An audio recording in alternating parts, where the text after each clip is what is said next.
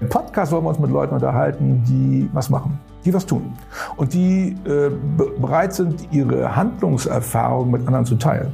Und darum geht es. Handeln als Leitmotiv, also in Gestaltung kommen. Man muss gar nicht damit einverstanden sein mit dem, was andere tun. Aber man kann sehen, dass wenn andere was tun, setzt irgendwas in Bewegung. Und darum geht es. Sachen in Bewegung zu setzen, ein ganz klassisches, ursächliches therapeutisches Prinzip. Insofern bin ich dann Therapeut, wenn ich einen Podcast mache, weil wir Sachen in Bewegung bringen. Und das ist ja das, was ein Therapeut mit mir auch hinkriegen will. Deswegen machen wir Podcast. Therapeutinnen und Therapeuten mit ihren Praxen eine Bühne geben, auf der sie in Scheinwerferlicht stellen, wo wir gucken, wie machen das andere. Ich mag es total, so zu stöbern in, in Praxen, in der Lebenswirklichkeit meiner Kunden. Das ist total spannend. Finde ich super, was die alles machen.